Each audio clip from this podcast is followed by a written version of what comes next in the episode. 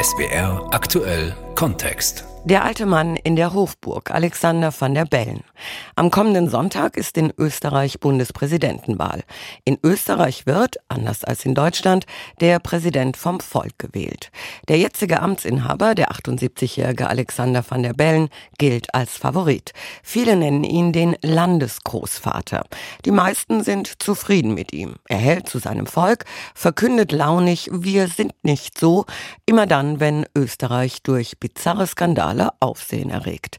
Die großen Parteien verzichten auf Gegenkandidaten, mit Ausnahme der rechtspopulistischen FPÖ. Wolfgang Fichtel über einen Mann, der mit jeder politischen Krise noch populärer wurde. Was macht der Alte in der Wiener Hofburg, wenn er was Wichtiges wissen will? Er fragt die TikTok-Gemeinde, bleiben oder gehen? Should I stay or should I go? Dazu die schönsten Bilder seiner Amtszeit als Bundespräsident der Republik Österreich.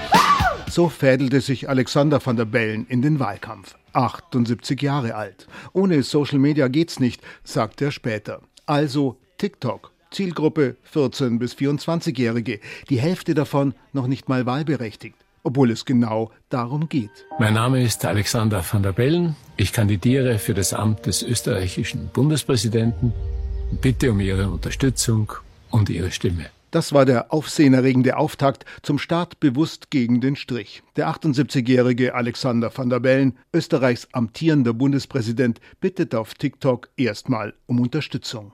Wie alle anderen braucht er mindestens 6000 Unterschriften, um überhaupt Präsidentschaftskandidat werden zu können in Österreich auch wenn es um eine zweite Amtszeit geht. An die 25.000 Unterschriften waren es am Ende für den Kandidaten VDB. VDB, so die populäre Abkürzung für Van der Bellen. Freunde dürfen ihn Sascha nennen. Ein geborener Wiener. Und wie viele hier in Wien mit einem beeindruckenden Migrationshintergrund. Ferne Vorfahren zogen aus Holland ins russische Kaiserreich, wurden vertrieben von den Bolschewiken nach Estland. Als das von den Sowjets annektiert wurde, floh die Familie über Würzburg nach Wien. 1944 wurde Alexander geboren. Die Rote Armee rückte auf Wien vor, die Van der Bellens flohen nach Tirol, ins Kaunertal. Immer wieder gern erzählt dieser Bundespräsident allen Österreicherinnen und Österreichern und allen Menschen, die hier leben, so seine Standardbegrüßung, sehr gern und mit Vergnügen, erzählt er von der Willkommenskultur in seiner Tiroler Heimat, damals. Geschickt verbandelt er so demonstrativen Herzschmerz mit seiner politischen Haltung zur Migrationspolitik, wie sie seiner Ansicht nach sein sollte in Österreich. Welcome. Wenn Österreich meine Heimat ist, dann ist das sozusagen die engste äh, Heimat. Dort ist meine Familie am Ende des Zweiten Weltkriegs untergekommen. Dort sind wir herzlich aufgenommen worden von der Dorfbevölkerung. Dort ist sozusagen mein allererstes Zuhause, auch wenn ganz Österreich mein Zuhause ist, aber das ist es zuallererst von tiefstem Herzen. Von tiefstem Herzen. So ähnlich steht das auch auf seinen Wahlplakaten. Und Heimat. Das ist der Begriff, den Alexander van der Bellen nachhaltig besetzt hält. Der frühere Grünen-Politiker, der sich beim letzten Mal nur sehr knapp mit 53,8 Prozent und erst in der Stichwahl als Kandidat der Mitte gegen Norbert Hofer durchsetzen konnte, den Kandidaten der rechtspopulistischen FPÖ. Die Stichwahl damals musste wegen Schlampereien wiederholt und wegen unbrauchbarer Wahlkuverts nochmal verschoben werden nervenaufreibend für die ganze Republik. In der Steiermark, im Burgenland und Kärnten lag der FPÖ-Kandidat vorn, der natürlich ebenfalls mit Heimat geworben hatte, dem Markenkern der Populisten aller Länder. Aufstehen für Österreich, deine Heimat braucht dich jetzt. So machte Hofer die Österreicher an, im Anzug und schon mit präsidialer, goldfarbener Seidenkrawatte. Bei Van der Bellen klang das deutlich freundlicher. Heimat braucht Zusammenhalt, ließ er wissen. Im offenen Hemd, ohne Krawatte, vor Holzhütte und Bergwald. Ganz gütiger Tiroler Großvater, schon damals.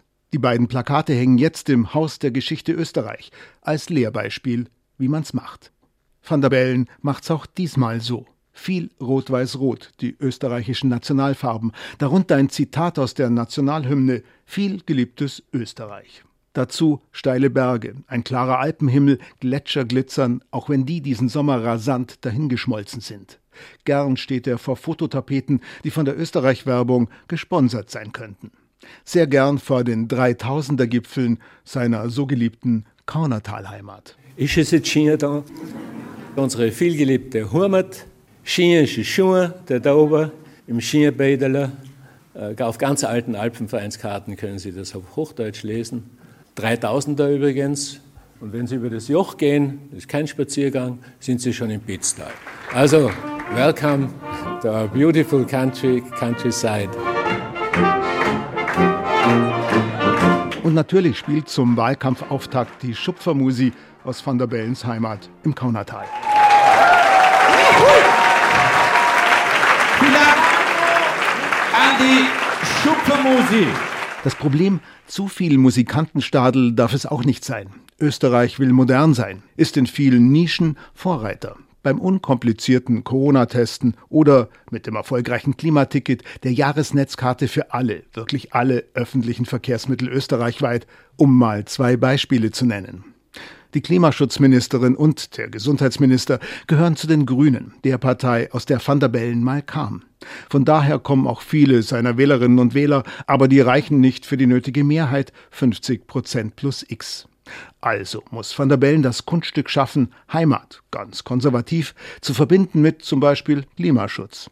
Also die Generation Greta überzeugen und seine eigene Altersgruppe Ü70 und da vor allem die im Trachtenanzug. Das hört sich bei dem 78-jährigen Kandidaten van der Bellen dann so an. Österreich aus ganzem Herzen. Erstens ist es natürlich, wie soll ich sagen, eine Werbung für stabile Umwelt, dass wir nicht vergessen, dass die Klimakrise ja nicht einfach auf Urlaub geht, weil wir andere Krisen gleichzeitig haben.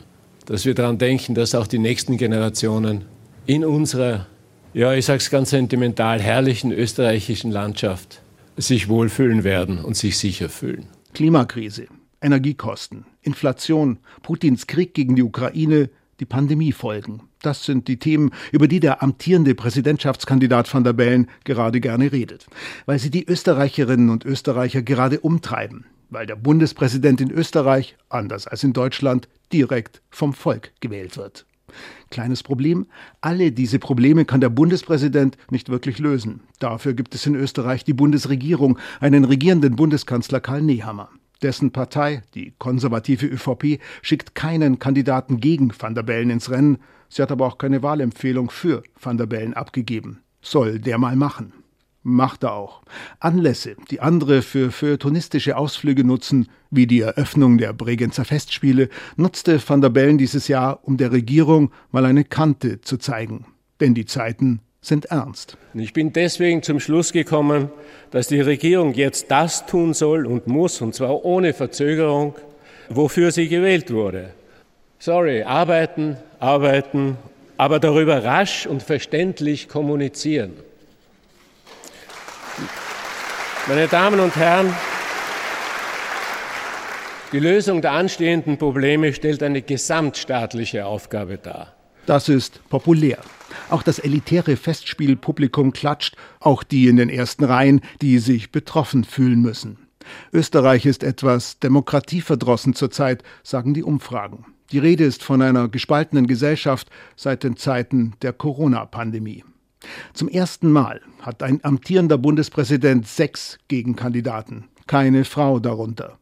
Sechs Männer, die mit dieser politischen Unzufriedenheit im Land spielen, vier davon am populistisch rechten Rand, einer eher im esoterischen und einer sehr populär, der als Kandidat einer Spaßpartei daherkam, sich aber in den Elefantenrunden der Gegenkandidaten überraschend häufig in der staatstragendsten Rolle wiederfand. Ihm, Dominik Lasny, alias Marco Pogo, studierter Arzt, praktizierender Musiker, der mit seiner Bierpartei bei der Wiener Gemeinderatswahl erfolgreich war, und dem FPÖ-Kandidaten Walter Rosenkranz, der sich sehr seriös gibt und vom Amtsbonus als einer der vom Parlament bestellten Volksanwälte Österreichs profitiert.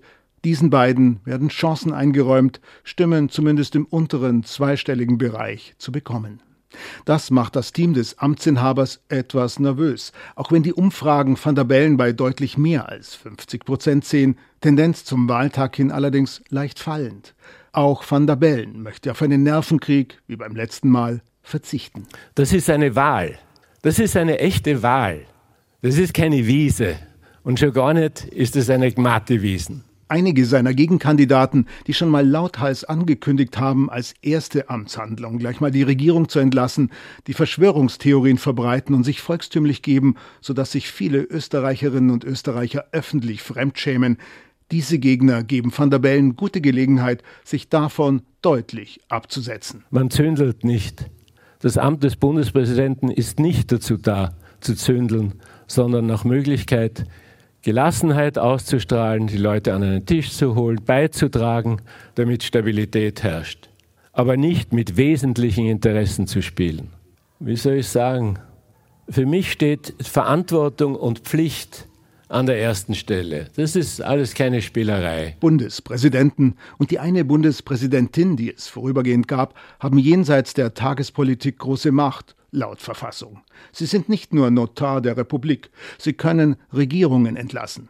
Sie müssen bei Ministerernennungen nicht dem Vorschlag des Bundeskanzlers folgen. Sie sind die Oberbefehlshaber der Armee, entscheiden über Krieg und Frieden. Keiner hat das je gemacht. Rollenverzicht heißt das Zauberwort, das Van der Bellen und alle seine Vorgänger behutsam hochhielten im Namen der Republik Österreich.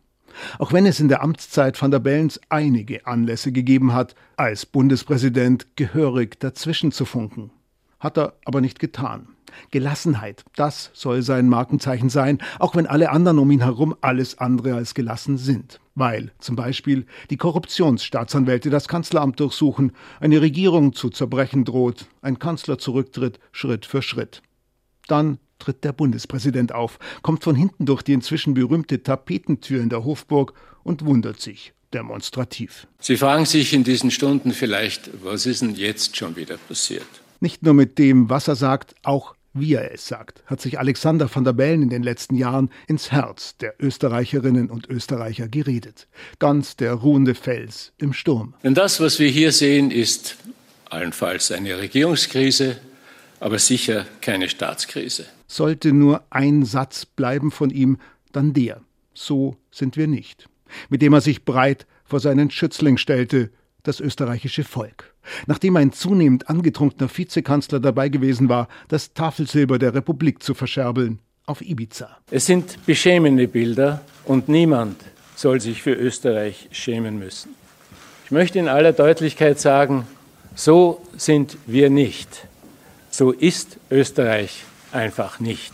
Manche hatten Zweifel, vor allem nach dem, was danach noch alles kam. Auch van der Bellen möchte den Satz nicht mehr so allein stehen lassen, erklärt er Jahre später dem Festspielpublikum in Bregenz. Ich habe mal gesagt, und manche von Ihnen werden sich noch erinnern, so sind wir nicht.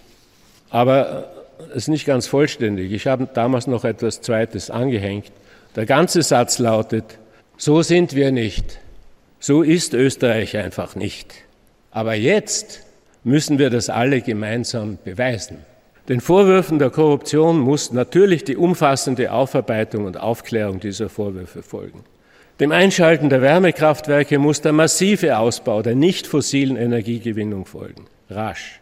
Und der Abfederung der steigenden Preise muss eine gute und nachhaltige Absicherung für alle folgen. Der besorgte Landesvater. Da ist er schon im smarten Wahlkampf, in dem er sich rar gemacht hat. Argument, Sie kennen mich. Lieber flog van der Bellen nach New York zur Vollversammlung der Vereinten Nationen. Von dort gab er das obligatorische ORF-Interview, viel Zeit für alle Kandidaten. Die anderen bemühten sich ins Studio. Van der Bellen achtet sehr genau auf seine präsidiale Flughöhe, trotz aller Volksnähe.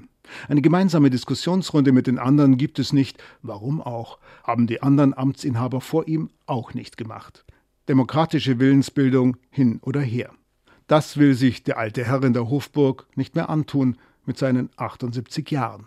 Also endlich im richtigen Alter. Für die große Aufgabe für Österreich sagt der Mann, der seinen Wahlkampf auf TikTok begann. Zuerst mit der Frage, should I stay or should I go? Bleiben oder gehen? Danach wurde es klassisch österreichischer. In der Hofburg aber ganz ohne Musikantenstadion. Ich bin alt genug. Erfahrung kommt mit der Zeit kommt mit den Ereignissen, die man bewältigt, die einen lernen und reifen lassen. Und ich muss Ihnen sagen, ich fühle mich heute besser gerüstet, reifer, wenn Sie so wollen, reifer für diese Verantwortung als noch vor fünf Jahren, als ich vergleichsweise ein junger Hupfer war.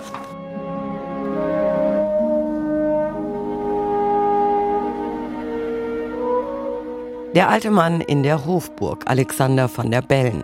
Das war SWR aktuell Kontext von unserem Korrespondenten Wolfgang Fichtel.